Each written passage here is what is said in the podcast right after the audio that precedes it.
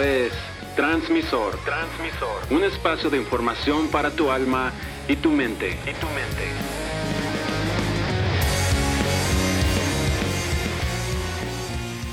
Cuando pensamos en la palabra duelo, nuestra mente se va a la pérdida de una persona, a un funeral, familiares llorando, etc.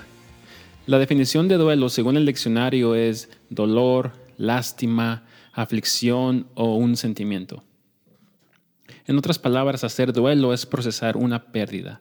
Y hoy quiero hablarles acerca de otro tipo de duelos que a veces estamos experimentando y no estamos completamente conscientes de que estamos sufriendo una pérdida. Y como no lo tomamos así, como pérdida, entonces no hacemos el proceso de duelo necesario. Por lo tanto, no lo superamos y no alcanzamos la aceptación y la sanidad. Algunos ejemplos de pérdidas que hay que procesar y, llegar a ese nivel de aceptación incluyen, por ejemplo, un divorcio o cualquier ruptura de una relación amorosa, la pérdida de una amistad, ya sea por un desacuerdo que hubo o por un distanciamiento geográfico, digamos, eran muy amigos en México y uno de los dos se vino para acá, entonces siguen siendo amigos en Facebook, pero ya no es igual. Entonces, se está experimentando una pérdida. Otras situaciones entre familiares, por ejemplo, que hubo problemas y hace años que ya no se hablan, es una pérdida también. La pérdida de un trabajo, el ver truncada una carrera profesional.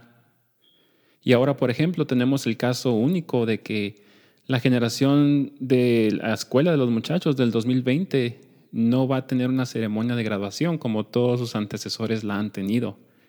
Entonces esto es algo que ellos pueden experimentar como una pérdida también. Ah, por ejemplo, algo, incluso cosas materiales pueden ser pérdida, como si perdimos una casa, se puede también experimentar como una pérdida. Y esto solo por mencionar algunos ejemplos, hay, obviamente hay muchos más. Y ahora, ¿cómo sé que estoy experimentando una pérdida y a lo mejor no estoy completamente consciente de que eso es lo que está pasando? Una manera muy sencilla de identificarlo es que piensas en esa situación en particular más de lo normal. Y cuando te llega ese pensamiento, ah, trae emociones y sentimientos de negación, de enojo, de dolor, de depresión. Por ejemplo, Ah, desafortunadamente ahorita es muy común que, que la gente perdió su trabajo. Y obviamente esta situación está, está en su mente todo el tiempo. Tienen pensamientos de, es que no puede ser, no lo puedo creer.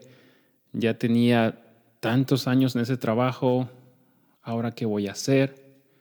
Y ahí es cuando experimentan también enojo, tristeza, depresión, cosas así. Ahora, ¿cómo podemos procesar una pérdida? Y esto se consigue haciéndonos unas cuantas preguntas y yo recomiendo que escriban estas preguntas y con todo y respuestas, obviamente, porque es una manera más, eh, más eficaz de procesar las cosas. La primera pregunta sería, eh, y usando el mismo ejemplo del trabajo, ¿qué significa este trabajo para mí? ¿O el, qué significa el trabajo en general para mí? Y bueno, el trabajo significa, pues es mi sustento, significa seguridad, significa que yo soy el proveedor de mi familia, ah, significa este compañerismo en mi trabajo, si me lleva muy bien con mis compañeros de trabajo. Ahora, la segunda pregunta es, ¿qué es lo que estoy perdiendo al perder este trabajo? Y puede ser que, bueno, estoy perdiendo mi sentido de seguridad. Estoy perdiendo en cierta parte mi identidad también, porque mi trabajo es una gran parte de quien yo soy. Entonces estoy perdiendo cierta parte de mi identidad, a lo mejor mi autoestima también, ya no me siento tan productivo, ahorita siento que no soy el proveedor de, de mi casa, de mi hogar. Perdí a mis compañeros de trabajo y me llevaba muy bien con ellos. Perdí también esa rutina de levantarme todos los días o de lunes a viernes, este, bañarme, almorzar, irme al trabajo, cosas, cosas así. Después de estas dos preguntas, el siguiente paso es tomarte tiempo para hacer el, duelo necesario, el duelo apropiado para, por esa pérdida. Y aceptar todas las emociones y sentimientos y pensamientos que se te vienen. Y procesarlos, ya sea hablando con alguien de confianza que sabes que te va a escuchar y que no te va a juzgar. O también escribiendo, plasmando todo lo que experimentas en papel y procesarlo así, de, de esa manera. Otro paso, y este se puede hacer simultáneamente con el paso anterior, es formular un plan de acción y preguntarte, ¿qué está bajo mi control?